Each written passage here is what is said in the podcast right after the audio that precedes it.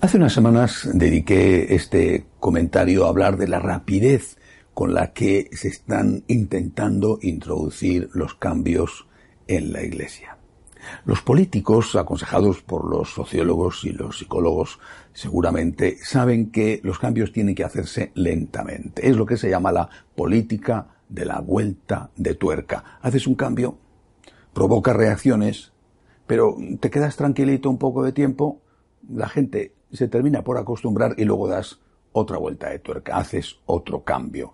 Por ejemplo, es lo que han hecho con el tema del aborto. Empezaron con aquellos casos lacrimógenos, los tres eh, famosos primeros casos, dijeron además que eran casos excepcionales. Bueno, cuando la gente se había acostumbrado, introducen el cuarto supuesto, el del peligro psicológico de la madre, para terminar en decir que el aborto es un derecho y que aquel que se niega a reconocerlo como tal tiene que ser tratado tan duramente como si fuera un terrorista, un xenófobo o un racista. Sabían perfectamente a dónde querían llegar, pero emplearon la política de la vuelta de tuerca.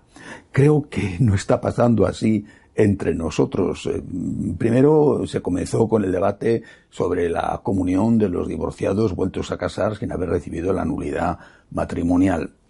A continuación se habló de la importancia de que también pudieran comulgar los que vivían sin casarse, convivían sin casarse, perdón, eh, estaban en pareja o lo mismo que pudieran comulgar los gays que ejercían como tal, es decir, que practicaban la homosexualidad, vivieran en pareja o no vivieran en pareja. Incluso hubo uno que llegó a decir que cuanto más sexo tuvieran, más se santificarían. Bueno, eh, después, una vez que ya se hizo esto, se ha ampliado el caso a la eh, comunión de los luteranos y me imagino que por extensión de todos los que no son católicos. Esta ha sido la, penúltima novedad y digo la penúltima porque acaba de surgir otra que es que eh, la Iglesia podría aceptar sacerdotisas y obispesas.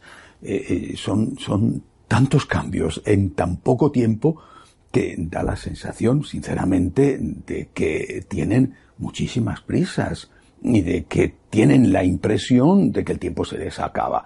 Como es natural, eh, esta aceleración en los cambios genera reacciones, no da tiempo a la gente acostumbrarse.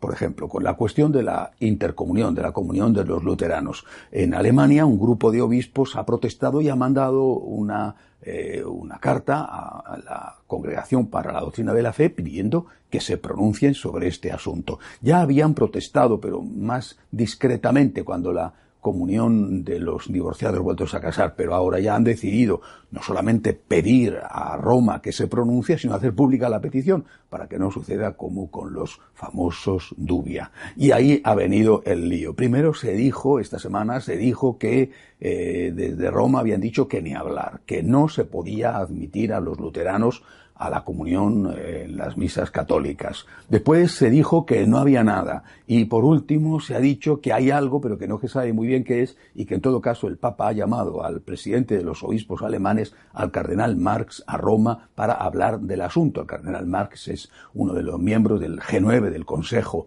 mm, que asesora al Papa en el gobierno de la Iglesia, es muy amigo del Santo Padre y desde luego es uno de los mayores impulsores de esta reforma. Eh, sinceramente, yo no estoy de acuerdo con estos cambios, pero si los tuviera, yo les diría que, eh, que, que, aplicaran la política de la vuelta de tuerca. ¿A dónde quieren llegar? ¿A dónde se quiere llegar?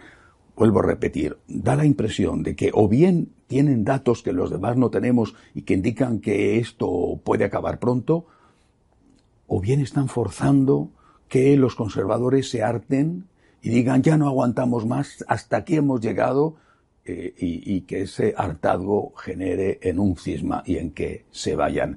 Yo no sé por qué pasa lo que pasa, pero desde luego alguien lo sabe y lo que sí que sé es que están apretando al máximo el acelerador. Hasta la semana que viene, si Dios quiere.